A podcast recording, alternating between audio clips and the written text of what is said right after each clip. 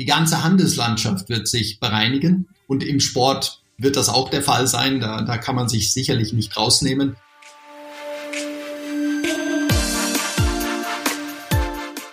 Hallo und herzlich willkommen zu einer neuen Ausgabe des Podcasts von SAZ Sport. Unser heutiger Gast, Dr. Holger Schwarting, ist ein absolutes Schwergewicht in der Branche. Er zeichnet seit 2010 als Vorstand der Sport 2000 Österreich und seit 2012 als Aufsichtsratsvorsitzender der Sport 2000 International verantwortlich. In der kommenden knappen Stunde werde ich mich mit ihm natürlich über die Auswirkungen der Corona-Krise auf seine Händler unterhalten und ihn auch fragen, wie er über die österreichische Regelung, erst einmal Einzelhandelsgeschäfte bis 400 Quadratmeter öffnen zu lassen, denkt. Zudem werden wir über erlittene Millionenverluste, den E-Commerce, den die Sport 2000 doch sehr vernachlässigt hat, und über Marktanteile in Österreich sprechen. Ein Schwerpunktthema wird auch die Zusammenarbeit mit den Lieferanten während der Corona-Krise sein, sowie die Partnerschaft mit Adidas und Nike. Viel Spaß beim Hören!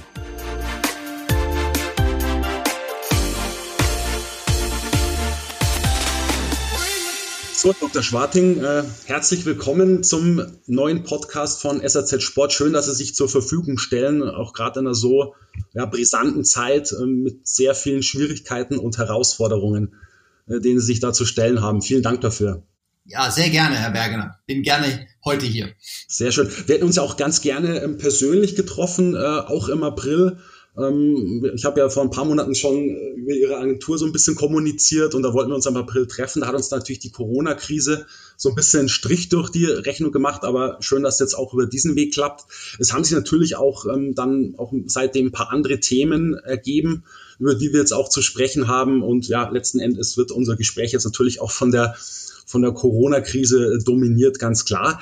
Ähm, jetzt würde ich Sie gerne mal anfangen, äh, fragen, wie eigentlich derzeit so Ihr Arbeitsalltag abläuft. Ähm, arbeiten Sie eigentlich nach wie vor von der Sport 2000 Zentral in Ohlsdorf aus oder haben Sie die jetzt grundsätzlich zugemacht?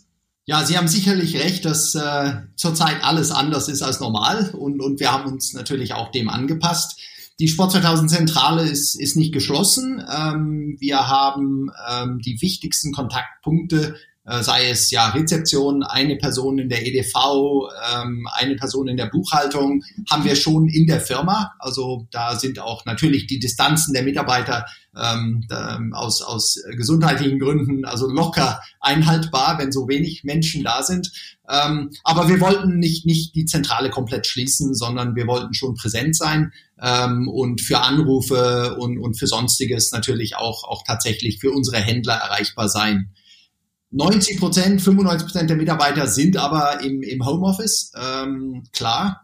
Und äh, das seit circa 16. März. Ähm, langsam beginnt es schon, dass die Mitarbeiter auch ganz gern mal in die Zentrale kommen und, und dies ein oder andere von, von dort aus erledigen. Und ich glaube, wir werden ab 1. Mai dann wieder äh, langsam aber sicher den Büroalltag hochfahren. Ähm, ja, aber nicht 100% Mannschaft, sondern immer so, dass nicht zu viele Menschen äh, gleichzeitig in der Firma sind. Ähm, ja, und das betrifft auch meinen, meinen tatsächlich auch meinen Arbeitsalltag. Ich arbeite im Moment viel von zu Hause ähm, und äh, war aber jetzt diese Woche schon mal zwei Tage wieder in Ulsdorf in der Zentrale. Und das hat auch mal wieder ganz gut äh, getan, Büroluft zu schnuppern, muss ich schon sagen. Und das spüre ich bei den Mitarbeitern auch äh, zunehmend mehr. Okay. Ja, wenn man sich mal so ihren Lebenslauf betrachtet, dann fällt einem auf, sie, sie haben wirklich unheimlich viel gemacht, ähm, sind sehr viel in der Welt äh, rumgekommen, reisen natürlich auch unheimlich viel. Ich habe mir noch mal ein paar Stationen aufgeschrieben, bei denen sie ähm, beschäftigt waren, also Procter Gamble, ähm, sie waren mal bei Nike Mitte der 90er Jahre für zwei Jahre, sie waren bei Intersport und ähm, auch bei Eibe.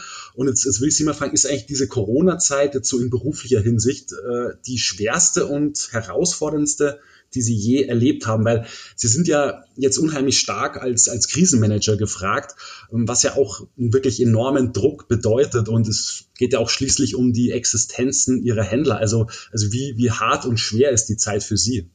Die Zeit ist mit Sicherheit sehr fordernd. Ähm, ich muss allerdings rückblickend sagen, natürlich im, im Laufe eines Berufsweges und äh, doch mittlerweile seit dem Studium ähm, ja, über 30 Jahre, oh Gott, das sagt was über mein Alter, ähm, über 30 Jahre im Beruf hat man diverse Höhen und Tiefen erlebt. Dieser Fall ist mit Sicherheit anders gelagert, also ähm, für mich, ähm, weil die Herausforderung ähm, nicht nur uns als Firma betrifft, sondern auf einen Schlag eine, eine ganze Branche oder sogar eine ganze Wirtschaft.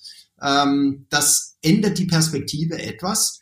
Der Druck ist logischerweise hoch, weil, wie Sie ganz richtig sagen, es geht nicht nur um uns ähm, in, in der Zentrale der Sport 2000 und äh, sondern auch um all unsere Händler. Und ähm, ja, da spüre ich schon natürlich, dass das A eine riesen Herausforderung ist und, und B wahrscheinlich die Zeit jetzt gerade ist, in, in, in der unsere Händler uns am meisten brauchen.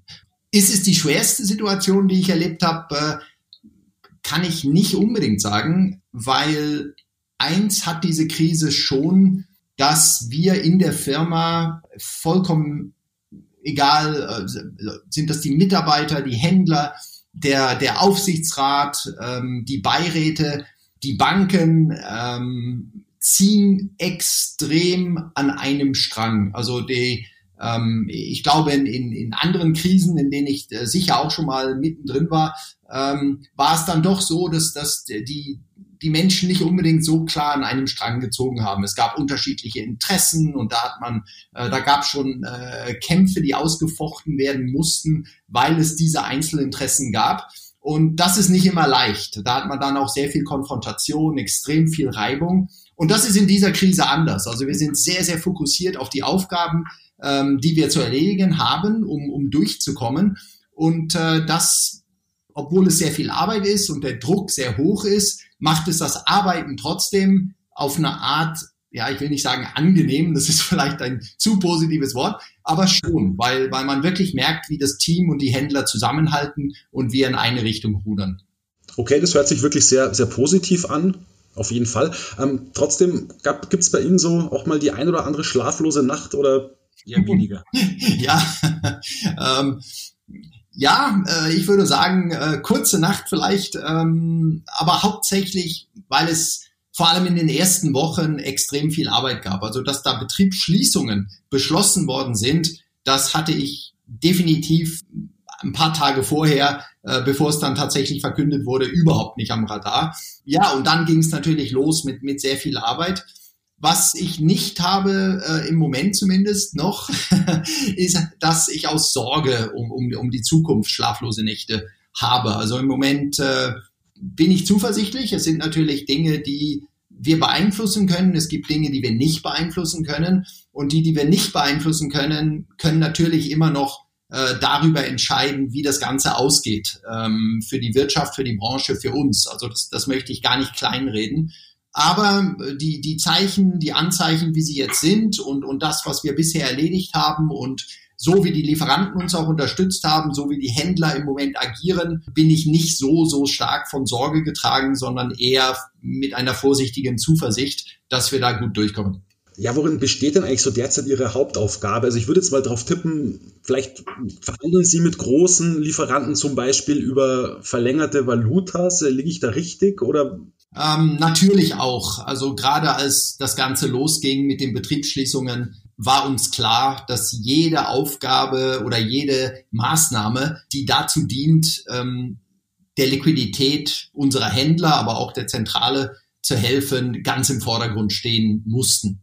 Und insofern war einer der ganz, ganz ersten Schritte, war zu überlegen, okay, wie können wir Liquidität verteidigen und äh, natürlich Kosten runterfahren, natürlich äh, Dinge verschieben, die nicht gleich sein müssen und die Lieferanten äh, natürlich mit den mit den Lieferanten das Gespräch zu suchen äh, und die und die Valuta äh, zu verhandeln. Gott sei Dank kann ich hier ja auch äh, zurückgreifen auf ein, ein sehr, sehr eingespieltes Einkaufsteam, die weitgehend diese Lieferantenverhandlungen übernommen haben. Ich, ich war natürlich bei wichtigen Lieferanten auch eingebunden und dabei. Ähm, aber so ist es uns doch als, als, als gesamtes Team gelungen, in, in kürzester Zeit mit all unseren wichtigen Partnern persönlich zu reden. Also das war nicht nur ein, ein Forderungskatalog rausschicken, sondern in der Tat mit, mit jedem Lieferanten Einzelgespräche führen und, und zu fragen, okay, was können wir machen? Ja, das war der erste Schwung, Herr Bergener. Und dann ging es natürlich auch um, um viele andere Aufgaben, die mich in Summe, glaube ich, sogar äh, mehr beschäftigt haben. Starke Kommunikation mit unseren Händlern, äh, entsprechende Landingpages aufgebaut mit den wichtigen Informationen.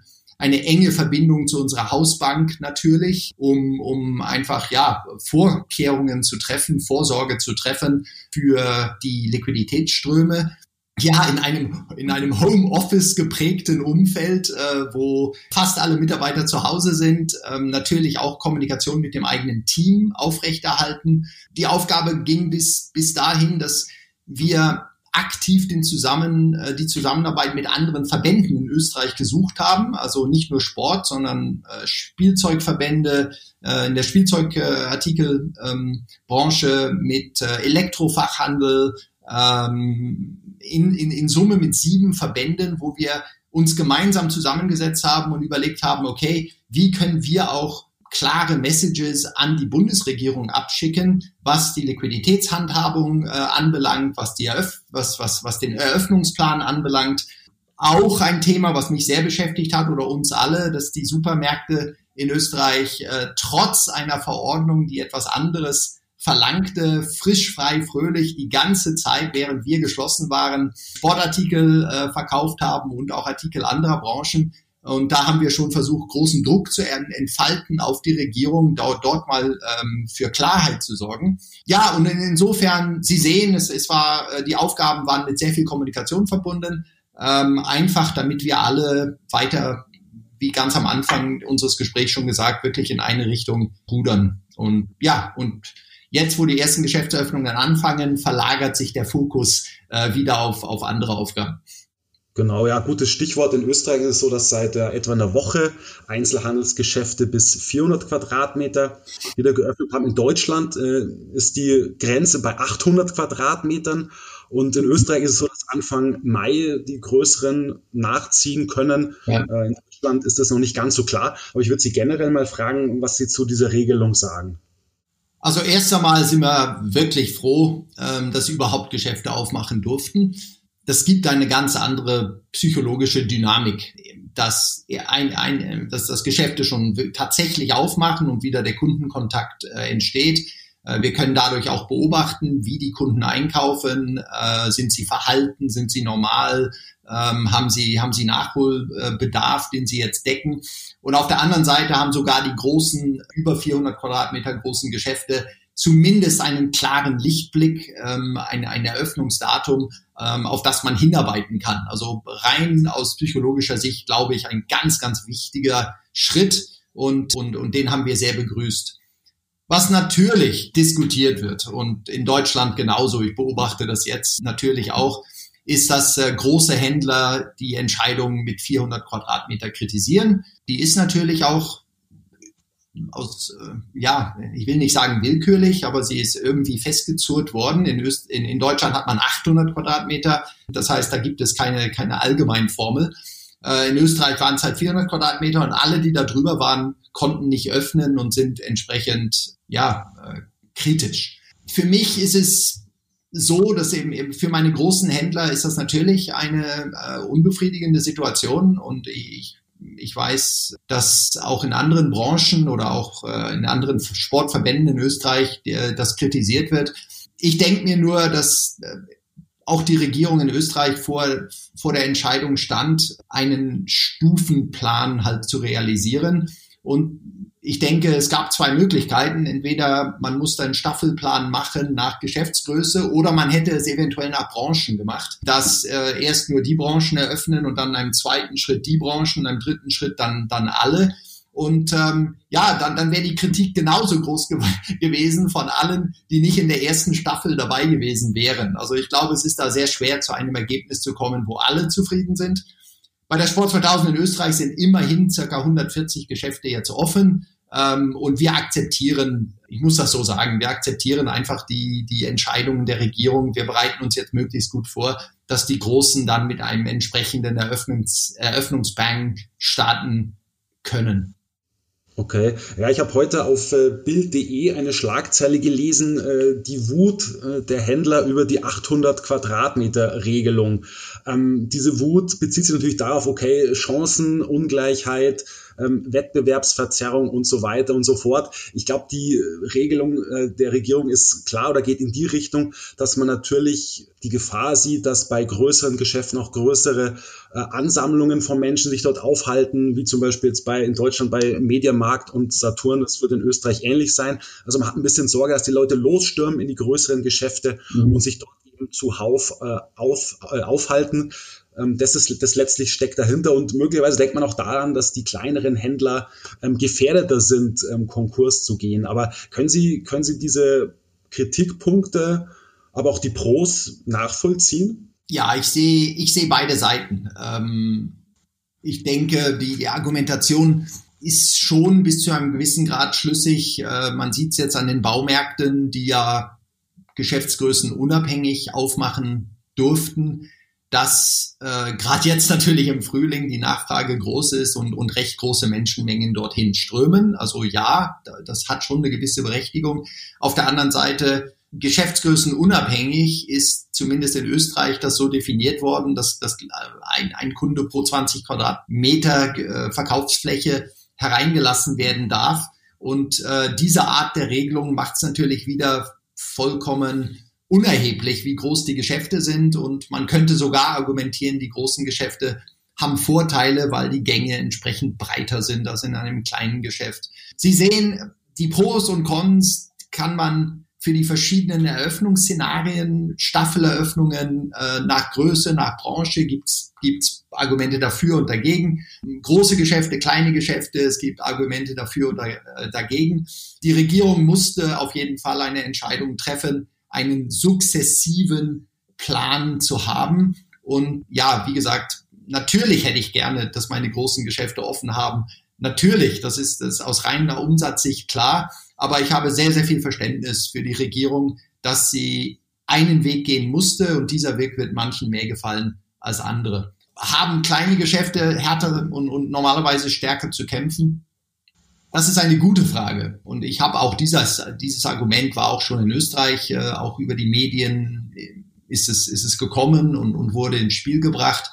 Ähm, wenn man anschaut, wie die Ketten äh, und, und große Geschäfte über die letzten Jahre gewachsen sind, dann kann man schon feststellen, dass kleine Einzelhändler zu kämpfen hatten und, und dass es auch natürlich entsprechende Rückgänge gab bei der Anzahl äh, kleiner Geschäfte, die es gibt.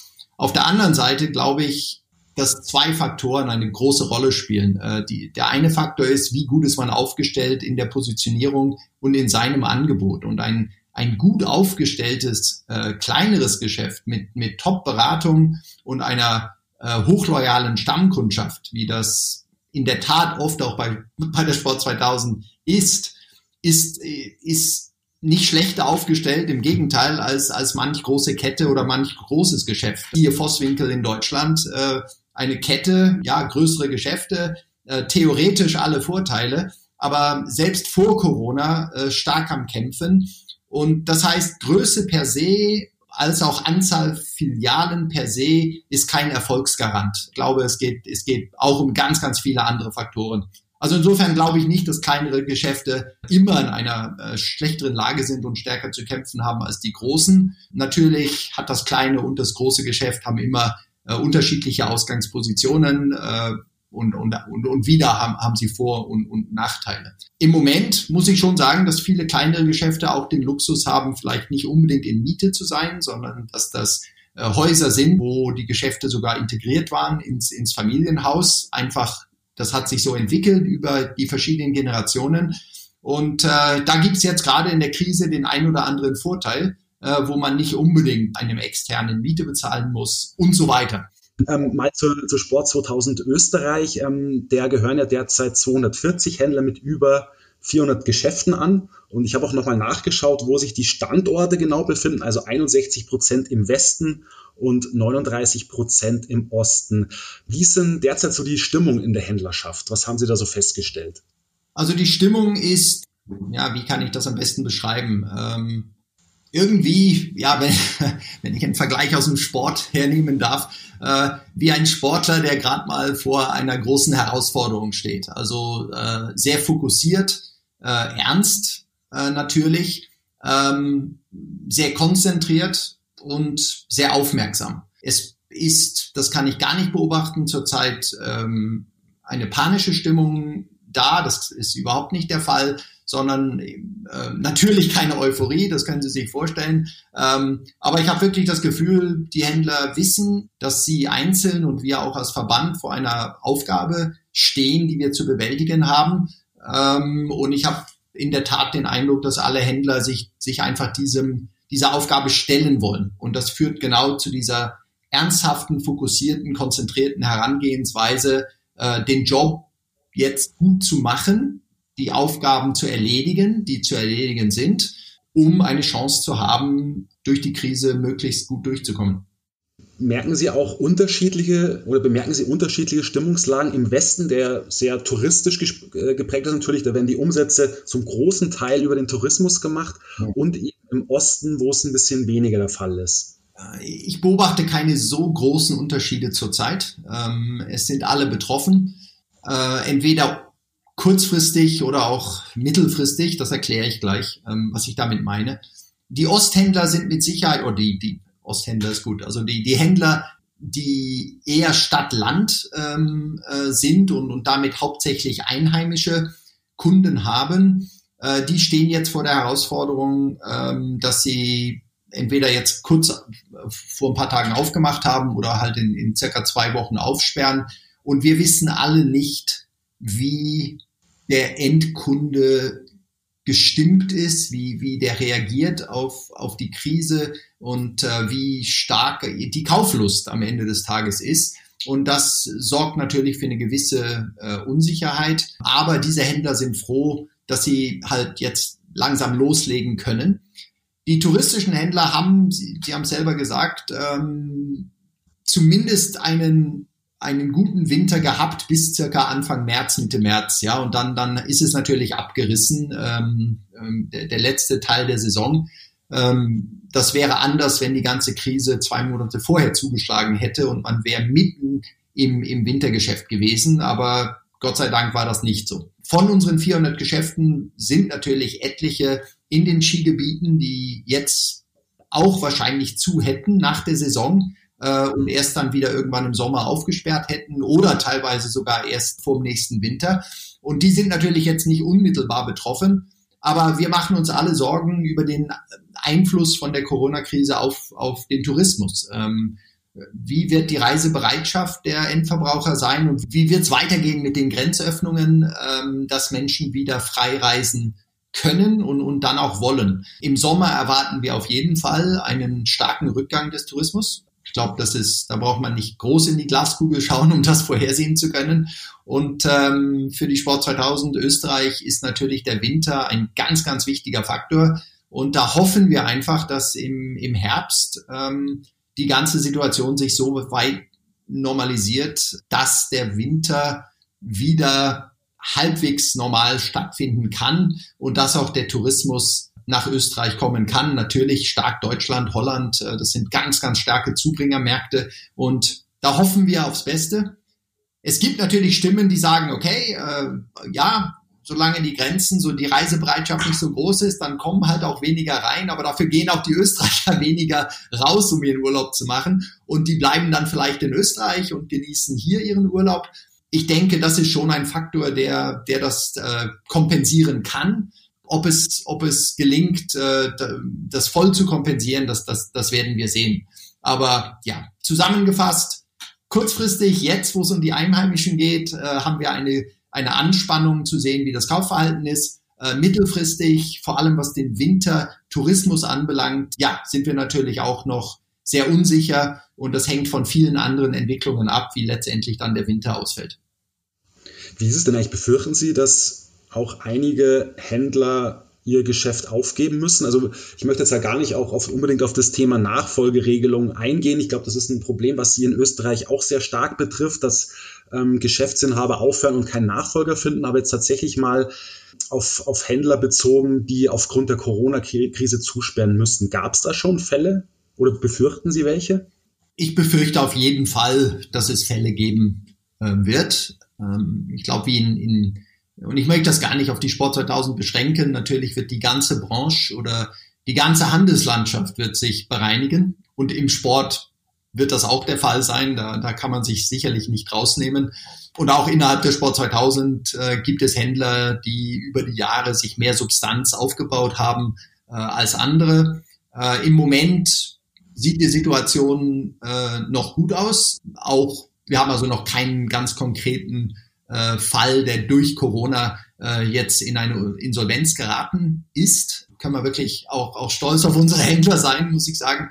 Aber die Krise ist ja nicht vorbei. Äh, wir werden jetzt noch sehen, wie sich die, die Kauflaune entwickelt und ähm, die Hilfe der Lieferanten mit den Valutaregelungen. Äh, das hat unheimlich geholfen kurzfristig. Aber natürlich, die Rechnungen werden dennoch zu bezahlen sein.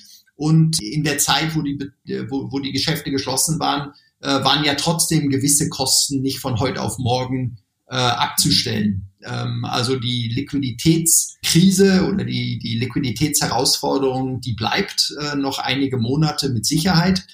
Äh, auch Überbrückungskredite, die man auch teilweise dank der Bürgschaften des Staates bekommen hat, sind zurückzuzahlen aus erarbeiteter Liquidität. Und insofern sind die Herausforderungen noch weiterhin sehr, sehr hoch, auch nachdem die Geschäfte wieder eröffnet sind. Die Prognose ist also definitiv, dass es eine Bereinigung des Marktes im Sport geben wird. Wie hoch wird die denn sein? Was schätzen Sie? Ja, in Österreich kann ich sagen, dass ähm, Sie kennen ja auch die Zahlen, dass wir ein, wir haben einen sehr konzentrierten Markt, was die Marktspieler anbelangt, ähm, mit Intersport, der Sport 2000, Hervis, nehmen wir ruhig noch den XXL dazu, sind wir wahrscheinlich bei 85 Prozent des Marktes. Und insofern äh, haben und, und, und die restlichen 15 Prozent sind, sind kleinere freie Händler. Also ich sehe die Berein den Bereinigungsprozess schon in erster Linie bei jetzt Händlern, kleinere Händler, die Standalone-Händler waren, die nicht die Unterstützung eines Verbands hatten. Da wird die größte Bereinigung stattfinden. Bei den Verbänden kann ich es noch nicht so beurteilen, aber auch dort wird es natürlich äh, die, den einen oder anderen Fall geben. Und die Ketten, glaube ich, werden durchkommen, so wie sie aufgestellt äh, sind. Somit fällt die Gesamtbereinigung für Österreich, glaube ich, trotzdem gemäß, gemäßigt aus, immer unter der Voraussetzung, dass die, die Öffnung jetzt auch so weitergeht, es nicht wieder einen zweiten Shutdown gibt, weil die Infiziertenrate wieder steigt. Also immer unter dieser Voraussetzung, dass es jetzt halbwegs wieder normal in die Normalität übergeht. Aber ich würde schon rechnen, dass zehn Prozent der Geschäfte es nicht schaffen werden. Jetzt lag der Außenumsatz der Sport 2000 Österreich 2019 bei 579 Millionen Euro. Das ist schon wirklich ein sehr, sehr äh, gutes Ergebnis. Aber können Sie mal verraten, wie viele Millionen Ihre Händler durch die Corona-Krise verloren haben? Also so von Mitte März bis Mitte April. Also auf, die, auf den Euro genau kann ich es Ihnen nicht sagen. Es wäre auch jetzt zu einfach, äh, einfach zu sagen, wir nehmen ähm, einen theoretischen Monatsumsatz. Äh, also wir rechnen das jetzt äh, einfach mal aus und kommen auf, auf äh, Größenordnung ja, mit, mit Fahrradverkäufen und so weiter im Frühling wahrscheinlich schon auf 40, 45 Millionen. Aber das wäre zu kurz gegriffen. Also auf der einen Seite entwickeln, und das ist ja gerade die Stärke des, des äh, kleinen Unternehmers vor Ort, äh, die entwickeln dann schon extreme Kräfte und Kreativität. Es durften ja Sportartikel abgeholt werden. Man musste nur die Distanzen einhalten. Ähm, und äh, man hat, äh, wir haben natürlich auch, auch Händler in der Sport 2000, die ein lang eingeführtes äh, Online-Shop-System haben und, und das in dieser Zeit auch entsprechend, entsprechend gewachsen ist. Diese Faktoren haben schon dazu geführt, dass wir trotz des kompletten Shutdowns einen gewissen Umsatz gemacht haben. Den kann ich jetzt nicht ganz genau beziffern. Und der zweite Faktor, der noch unklar ist, ist, ob es in gewissen Bereichen, vor allem Sporthardware, bei Textil sehe ich es kritischer, ob es in der Sporthardware dann doch gewisse ähm, Käufe der Endverbraucher aufgeschoben worden sind. Also ich denke, jemand, der sich im März entschieden hat, ein Fahrrad zu kaufen, die wenigsten davon werden das über Internet besorgt haben, weil Fahrrad doch etwas ist, was man sehr gerne beim Händler kauft, um, um sich das einstellen zu lassen, um nachher den Service haben zu können. Und in diesen vier Wochen wird sich nicht so wesentlich was geändert haben, dass nämlich genau diese Kunden äh, dann doch in die Geschäfte kommen und, und diesen Fahrradeinkauf äh, tätigen. Das heißt, gewisse Nachholkäufe wird es geben. Ich will es aber nicht schönreden. Natürlich sind uns äh, zweistellige Millionenbeträge verloren gegangen. Dazu, davon müssten wir ausgehen. Ja, okay. Ja, es ist so, Sie haben es vorhin schon angesprochen, Thema E-Commerce, also die Umsätze, die eingefahren, eingefahren werden konnten in der Corona-Krise, konnten natürlich nur über einen Online-Shop eingefahren werden sofern man einen hatte. Gut, es gab auch Händler, die haben so einen Versandservice gestartet. Da gibt es ein schönes Beispiel aus Deutschland, Frankfurter Laufshop äh, Jost Wiebelhaus, der auch keinen Online-Shop hat. Gut, vielleicht wird er sich in Zukunft überlegen, aber er hat einen, einen Versandservice gestartet, der offenbar auch sehr gut funktioniert hat. Ähm, dennoch muss man sich jetzt fragen, okay, es hatte auch keiner eine Glaskugel und konnte jetzt die äh, Situation vorhersehen. Aber ich frage mich grundsätzlich schon, ob es nicht ein, ja, ein großer strategischer Fehler insgesamt der Sport 2000 war und ist, eben keinen eigenen Shop aufgesetzt zu haben. Also man hat jetzt in Deutschland mit einem begonnen im März, aber da muss man auch erstmal gucken, wie der sich entwickelt. Aber sie haben, sie haben sich schon stark dem, des Themas äh, Digitalisierung angenommen, aber nicht, des, nicht so wirklich des Themas E-Commerce. Also auch Schuhe.de, ja, okay. Aber grundsätzlich habe ich das Gefühl gehabt, dass die Sport 2000 und das Thema E-Commerce nicht so wirklich ähm, zusammenfinden wollen. Ja, das Thema Online-Shop war ähm, ein Thema, was wir über die Jahre schon sehr ernst genommen haben und, und die Frage der Digitalisierungsstrategie schon verfolgt haben, äh, wobei der Online-Shop bei uns in der Tat nicht so forciert worden ist in, in den letzten Jahren. Wir haben ja äh, natürlich äh, Maßnahmen ergriffen, ob das äh, der digitale Ladentisch ist, also der verlängerte Ladentisch, der bereits vor vier, vier bis fünf Jahren lanciert wurde, um die Händler am POS digital entsprechend zu unterstützen, äh, bis hin natürlich zu all den, den Werbemaßnahmen über Social Media und, und über die, die digitalen Möglichkeiten. Ähm, wir haben unseren Händlern, oder ich möchte das anders anfangen, wir, wir haben auch beobachtet, wie andere Verbände im Sport, aber auch in, in anderen äh, Branchen ähm, Lösungen entwickelt haben für ihre Händler.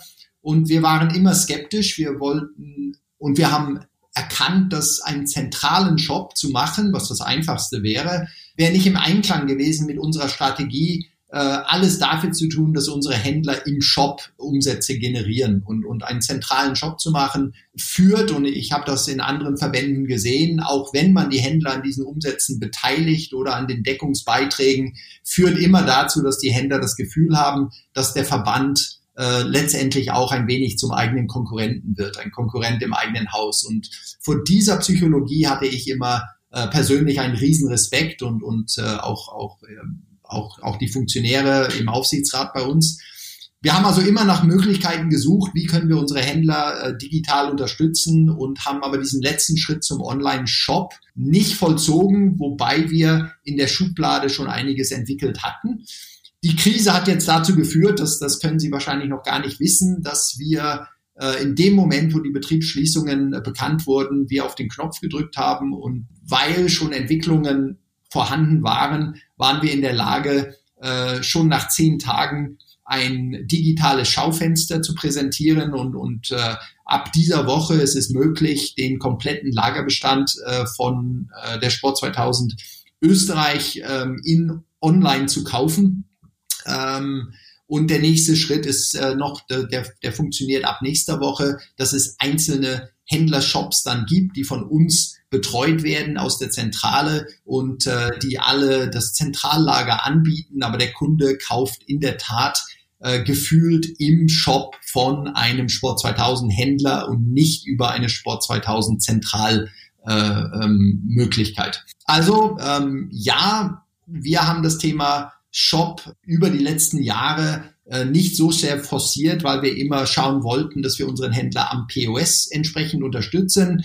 Ähm, wir hatten aber Lösungen so weit vorbereitet, dass es jetzt möglich war, in, in zwei Wochen äh, erste Dinge im Netz zu haben, zu einem Zeitpunkt, wo es die Händler einfach gebraucht haben. Und hier hat uns die, äh, die Krise in Wahrheit ähm, ja in, in eine neue Sport 2000 äh, geschubst, in ein neues Zeitalter geschubst, weil jetzt haben wir diesen Schritt gemacht. Er war notwendig, er war dringend und äh, Gott sei Dank, Herr Bergener, waren wir in der Lage, das jetzt äh, so schnell für die Händler zu realisieren.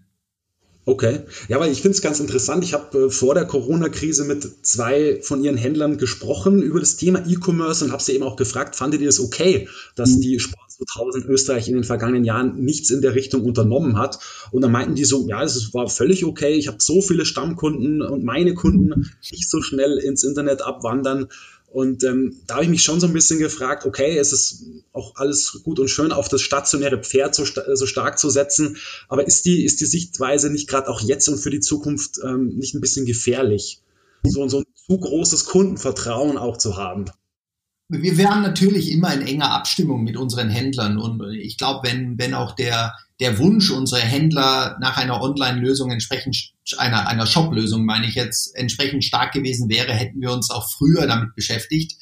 Aber wir sind von unserer Grund-DNA ja wirklich ein Unternehmen, welches unseren Händlern dieses Unternehmertum und die Freiheit, sich zu bewegen, lassen will. Und das heißt auch, dass wenn wir eine Shop-Lösung gemacht hätten, ähm, und, und die entsprechenden doch sehr, sehr hohen Investitionen getätigt hätten, ähm, auch der laufende Betrieb finanziert werden muss, hätten wir darauf vertrauen müssen, dass eine kritische Masse von Händlern wirklich mitmacht beim Online-Shop, um, um eine entsprechende Basis überhaupt zu haben.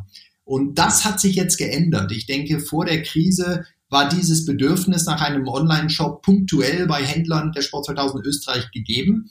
Ähm, und das hat sich jetzt mit Sicherheit verändert. Man, man, wir, wir haben alle erkannt, dass es in der Krise notwendig war, das zu haben und dass wir auch in der Zukunft mit einem veränderten Kaufverhalten der, der Endkunden rechnen müssen.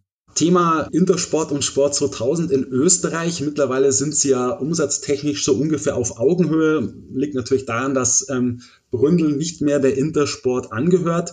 Jetzt haben sie beide zusammen ungefähr roundabout Marktanteil 60 Prozent. Da liege ich ungefähr richtig, ja. Ja, ich denke ungefähr richtig. Wir, also laut, laut den, den Regioplan-Studien waren wir vorher etwa gleich auf, bevor äh, der Bründel die Intersport verlassen hat. Ähm, aber auf die Diskussion will ich mich auch gar nicht einlassen, weil es keine offiziellen Zahlen gibt. Es gibt keinen, keine Studie, die es früher gegeben hat von, von äh, einem österreichischen Marktforschungsunternehmen. Aber ich glaube, man kann schon sagen, wir sind unterschiedlich aufgestellt und gelagert, ähm, aber wir sind circa gleich groß umsatztechnisch. Und jetzt würde ich Sie gerne mal fragen, wird die Corona-Krise irgendetwas daran ändern? Also werden Sie Marktanteile gewinnen oder schlimmstenfalls auch verlieren, weil Sie kein E-Commerce betreiben?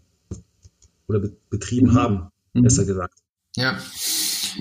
Schwere Frage. Wir haben auch vor der Krise damit gerechnet, ähm, dass die Marktanteile, die ins äh, Online fließen, weiter steigen werden.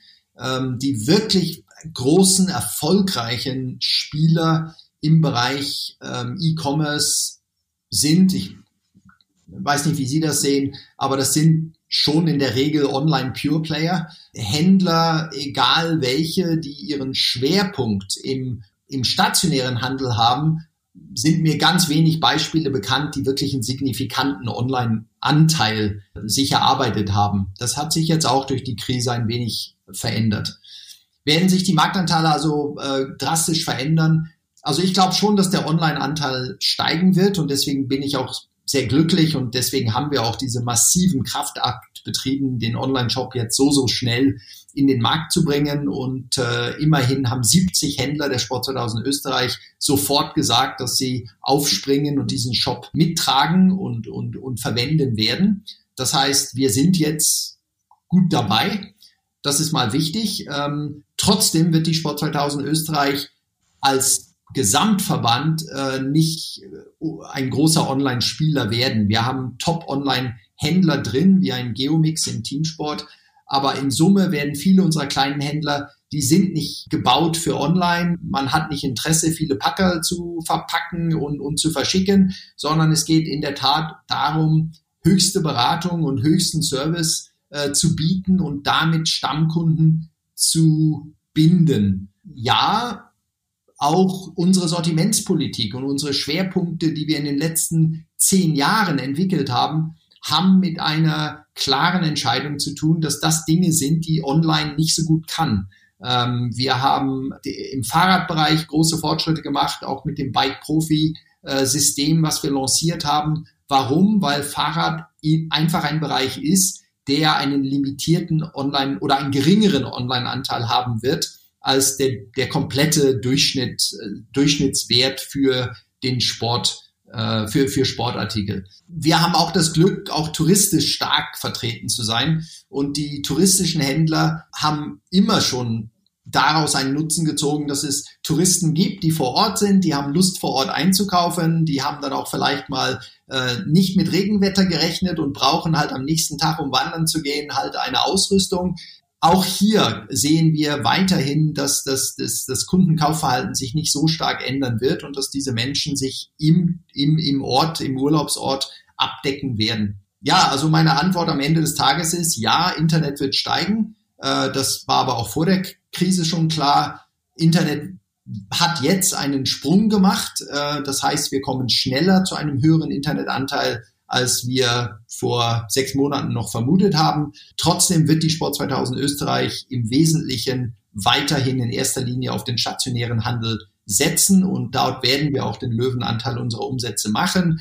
Über das neue Online-System partizipieren wir aber auch an, ich würde sagen, regionalen Online- Käufen. Wir wollen einfach unseren Stammkunden auch die Möglichkeit bieten, vorher zu schauen, ob Ware im Geschäft verfügbar ist oder diese auch zu bestellen, ohne notwendigerweise ins Geschäft zu gehen. Ja, jetzt haben wir die Handelsseite besprochen. Jetzt würde ich gerne mit Ihnen mal das Thema Lieferanten thematisieren. Also Händler, zumindest in Deutschland, haben uns berichtet, dass es so in der Krise zwei Sorten gibt. Ja, also die einen waren schon von vornherein interessiert, gemeinsam mit dem Händler Lösungen zu finden, ihn zu unterstützen, haben auch gleich zum äh, Telefonhörer gegriffen.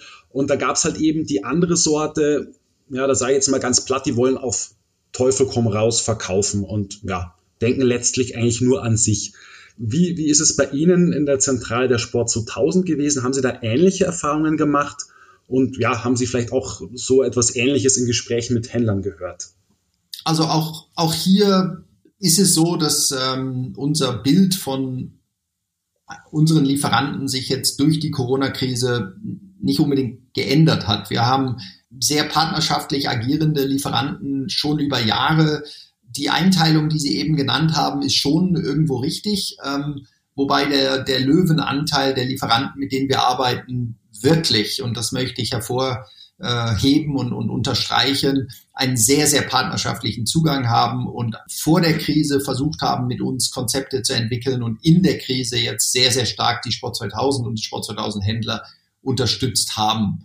Es gab auch, und das ist auch keine Überraschung, Herr Bergener, äh, seit Jahren Unternehmen, die andere Vertriebskanäle entwickeln, vielleicht stärker direkt auf den Endverbraucher zugehen, äh, sich ein bisschen abgewandt haben vom, vom Fachhandel. Ja, und genau diese Lieferanten ähm, waren jetzt vielleicht auch äh, diejenigen, die am wenigsten richtig zur Unterstützung bereit waren. Auch dort keine Überraschung, weil die, für die Lieferanten, wo wir eine strategische Schlüsselrolle spielen, äh, in deren Portfolio, da haben wir die entsprechende Unterstützung bekommen. Und ähm, ja, an dieser Stelle nochmal danke, äh, liebe Lieferantenpartner. Ich finde, da hat, da haben wir alle ein, ein, eine gute Seite gezeigt. Äh, ich habe ein, ein Lieferant hat mir geschrieben, die die Krise bringt teilweise das Beste in, in, in Menschen, aber auch in Unternehmen hervor und teilweise das Schlechteste. Und äh, wir haben das Glück, dass äh, wir offensichtlich das Beste im jeweiligen Partner hervorgebracht haben. Das klingt doch schön. Ähm, glauben Sie, dass sich nach der Corona-Krise sogar Marktanteile von Marken drastisch verändern werden, weil es eben so ist, dass gewisse Händler mehr auf die Marken setzen, also noch mehr auf die Marken setzen, die sich partnerschaftlich verhalten haben und natürlich auch ähm, das Gegenteil, also dass Marken durchaus auch abgestraft werden. Könnte es sein, dass sich da Marktanteile groß verschieben? Ich glaube nicht, dass es drastisch passiert. Ich glaube aber, dass es ein Prozess ist, ähm, der über die letzten Jahre begonnen hat. Also wie eben schon gesagt, ähm, Lieferanten, die sich partnerschaftlich verhalten, haben sich auch jetzt partnerschaftlich verhalten und werden auch weiterhin unterstützt werden von uns. Vielleicht mehr als bisher kann, ist, ist durchaus aus möglich, weil die Krise natürlich auch eine hochemotionale Geschichte war. Und äh, wenn wir wer, wer, wer in so einer Drucksituation gut zusammenarbeitet, das schweißt schon zusammen. Und ich denke, dass da ein Effekt sein wird. Was vielleicht auch mit hineinspielt, ist, ist, dass die Erwartungshaltung schon ist, dass die Umsätze natürlich mal im im März, April stark beschädigt wurden, nicht alle aufgeholt werden können und dass wir alle vorsichtig in die, in die nächsten Monate reingehen. Und wir werden alle unsere getätigten Einkäufe nochmal überdenken. Wir werden die Einkäufe für den, für den nächsten Frühjahr, Sommer ähm, erst planen. Im Winter werden wir sehr genau darauf achten, wo wir unsere Nachorder tätigen. Also ich glaube, dass jetzt, wenn, wenn die Händler ihre Einkaufsbudgets überarbeiten und nochmal überlegen, dann werden sie sehr wohl, gerade bei Stornierungen, in erster Linie bei, bei, bei Lieferanten stornieren, die nicht hinter uns gestanden sind oder nicht so geholfen haben. Und die, die geholfen haben, da wird man wirklich versuchen, ähm, ja, Lösungen so zu finden, dass die bestellte Ware auch tatsächlich zu 100 Prozent angenommen wird und dass diese Lieferanten auch in der Nachorder profitieren werden. Also ich denke, es wird jetzt keine Cuts geben von heute auf morgen, aber es wird sehr wohl ein bewusster Einkaufsprozess jetzt stattfinden, der dann durchaus nachhaltig sein wird über die kommenden Jahre. Okay. Ja, jetzt sollte man vielleicht abschließend noch ein Wort zur Zusammenarbeit mit Adidas und Nike verlieren. Also man hat ja schon so ein bisschen den Eindruck, dass die beiden Großen ihre Händler so in drei Klassen einteilen. Also man könnte da tatsächlich von so einer Drei-Klassen-Gesellschaft sprechen was eben die Zusammenarbeit mit den Fachhändlern angeht. Also die erste Klasse, das ist ein ja, namentlich mal genannten 11 Team Sports und ja auch interessanterweise die Absolute-Händler der Sport 2000. Da gibt es jetzt ja mittlerweile auch einen in Österreich. Also da hat man schon das Gefühl, dass die definitiv als vollwertige Partner akzeptiert werden. Dann gibt es die normalen Teamsport-Spezialisten, sage ich mal, die schon, ja, kann man sagen, mehr schlecht als recht mit den beiden Großen arbeiten können. Und ja, manche sollen ja von Nike speziell in Deutschland schon ausgeschlossen werden in der Belieferung. Also klar, Stichwort Key City Strategie, Key Account Strategie, wie auch immer äh, sie man nennen mag. Und ja, dann gibt's noch die kleineren Vollsortimente, die ja mehr oder weniger ignoriert werden von den beiden Marken. Und ja, die bekommen ja auch teilweise keine Außendienstbetreuung mehr. Jetzt mal an Sie die Frage, ähm, ja, wie stellen Sie sich eigentlich künftig die Zusammenarbeit mit Adidas und Nike vor? Jetzt nicht nur in Österreich, sondern auch auf internationaler Ebene. Und mal ähm, provokante Anschlussfrage, müssen bald alle Sport 2000 Händler Absolut-Händler werden, um ja, vollumfänglich mit Ware versorgt zu werden, um gute Geschäfte machen zu können, um ja letztlich auch ernst genommen zu werden? Ja, ich würde gerne die Frage vielleicht in, in zwei Teilen beantworten. Dass das, äh, das erste betrifft das Absolut-Konzept ähm, im, im Teamsportbereich. Wobei es natürlich auch absolut Konzepte äh, auch im Laufbereich äh, gibt und, und auch äh, absolut als absolutes Premium und, und Spitzenformat für Spezialisten äh, auch für andere ähm, Erlebnisbereiche denkbar ist.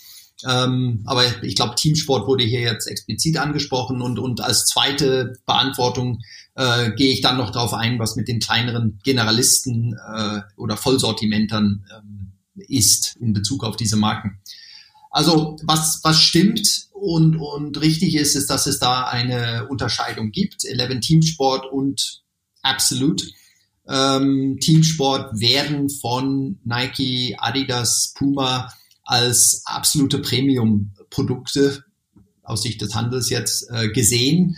Und diese beiden Konzepte werden auch dann von diesen Marken unterstützt, ähm, vor allem geht es dort um Zugang zu gewissen limitierten Modellen, äh, die einfach nicht breit in den Handel gestreut werden, sondern wirklich nur im Premium- oder im, im Spitzen-Spezialistenbereich angeboten werden sollen. Da profitiert Eleven Teamsport, da profitiert äh, Absolute Teamsport absolut davon. Und äh, die Sport 2000 International hat ja auch das Absolute-Konzept ganz gezielt entwickelt, auch, auch durchaus in Abstimmung mit den großen Marken, dass wir genau diese Kriterien erfüllen. Und wir haben da ein Konzept auf den Weg gebracht, äh, was natürlich dann von, von den Marken auch unterstützt wird. Dass die anderen Teamshot-Händler so, also um Sie zu zitieren, Herr Bergener, mehr schlecht und, und, recht beliefert werden, das können wir noch nicht beobachten. Also ähm, wir haben nur einen Absolut-Händler in Österreich, äh, haben circa zehn normale Teamsporthändler in Anführungsstrichen. Und äh, ja, die werden weiterhin sehr gut betreut, die werden direkt betreut, die erhalten halt nur nicht diesen Zugang zu ganz spezieller Ware, wie vorhin schon gesagt. Also insofern äh, sehe ich das im Moment absolut als, als äh, eine Situation an, die, die okay ist. Und es ist ja den Sport 2000 Teamsporthändlern ja trotzdem äh, die Möglichkeit gegeben, in ein Absolutformat zu gehen. Ähm, und wir sehen schon in Österreich Raum für fünf, sechs äh, Absolut-Händler ja, auf Österreich verteilt. Und dies ist ja den Händlern dann letztendlich, äh, ist das eine, eine Geschäftsentscheidung, ob sie diesen Weg gehen wollen oder nicht. Das Konzept steht, es funktioniert und es wird von den Marken getragen. Und es ist in unserem Interesse natürlich auch als strategischer Partner in dem Bereich, das Konzept mit den Marken entsprechend auch weiter auszubauen.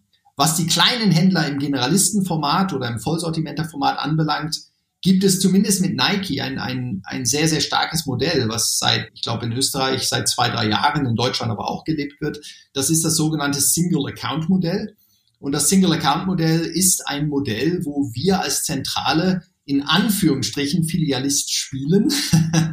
ähm, gegenüber Nike äh, gibt es, äh, es gibt eine zentrale Ordermesse, äh, wo die Händler herkommen. Alle dürfen einkaufen. Also es gibt keinerlei Ausschluss von Sport 2000 Händlern. Äh, diese Order werden von uns zusammengefasst, als eine Order an Nike weitergegeben. Es gibt eine Auslieferung an unser Zentrallager, es gibt eine Rechnung. Also wir verhalten uns in der Tat wie ein Single Account. Und ich finde, dass das ein brillantes Modell ist, weil es eine Win-Win-Situation für beide Seiten ist. Und ja, dieses Modell haben wir mit dem äh, Kollegen aus, aus Herzogenaurach äh, noch nicht umsetzen können.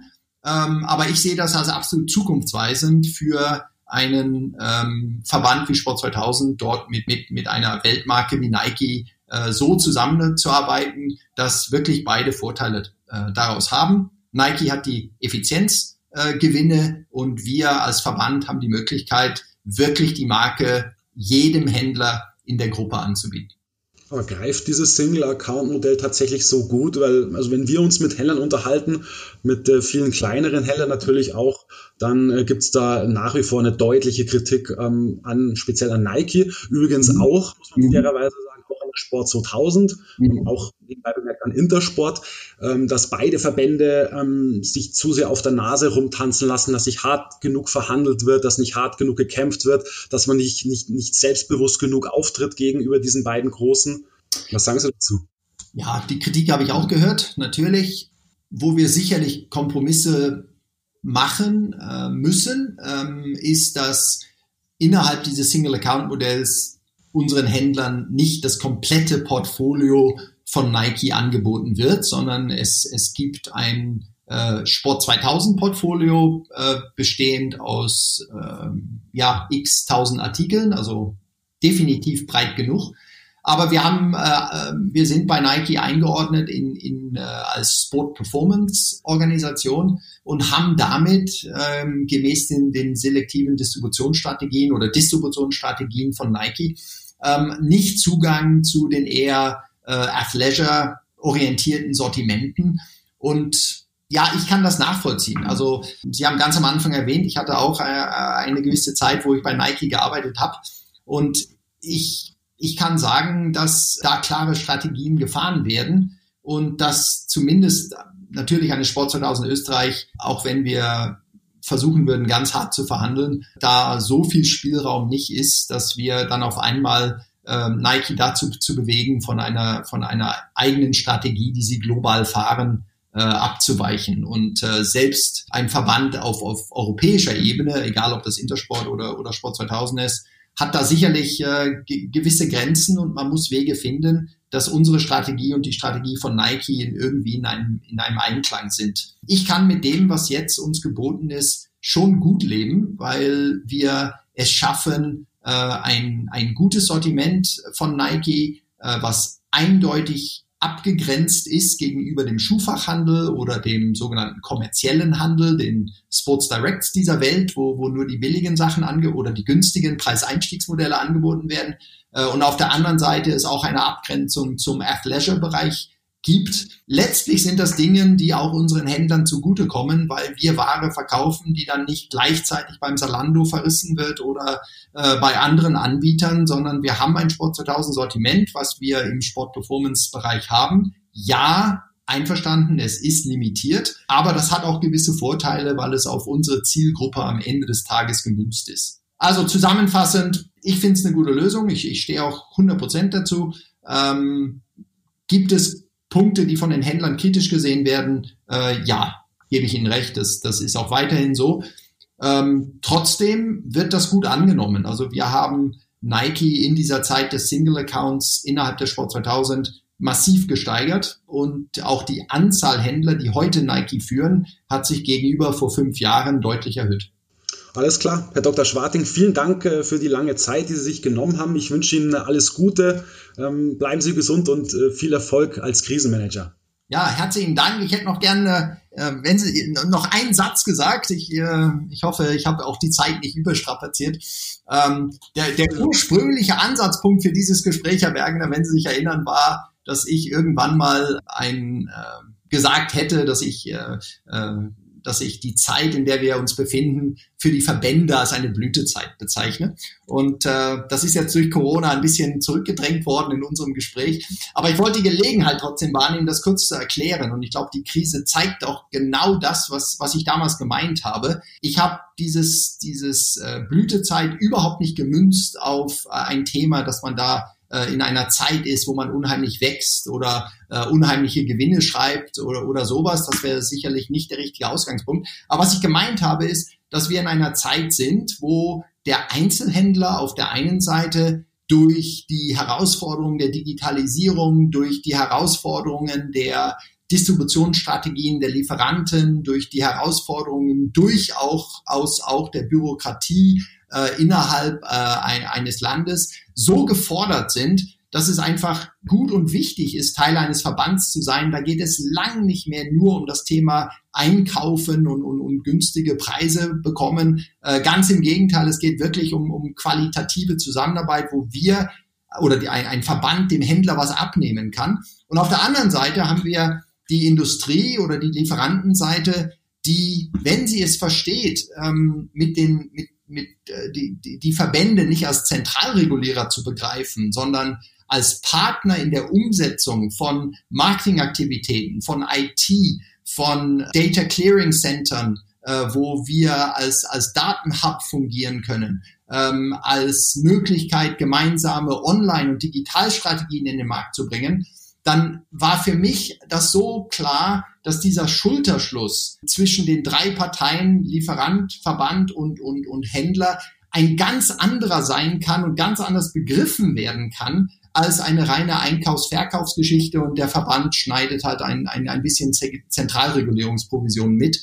Ähm, und die Corona-Krise hat genau dies aus meiner Sicht sogar nochmal bewiesen. Äh, dort, wo wir diesen Schulterschluss ge ge geschafft haben, war das sowohl für unsere Lieferantenpartner als auch für den Händler als auch für uns die beste Lösung. Und, und genau dort sehe ich diese Blütezeit, die will ich qualitativ verstanden wissen, ähm, dass nämlich die Art und Weise der Zusammenarbeit zwischen äh, den drei Spielern, die ich eben genannt habe und vielleicht sogar dem Endverbraucher gestärkt werden kann. So, das wollte ich noch loswerden, Herr Bergener. Ich bedanke mich auch sehr für das Gespräch mit Ihnen, hat mir Spaß gemacht. Ja, mir auch. Dankeschön. Auch an Sie, liebe Hörerinnen und Hörer. Danke fürs Zuhören mal wieder und bis zum nächsten Podcast von SAZ Sport. Ciao.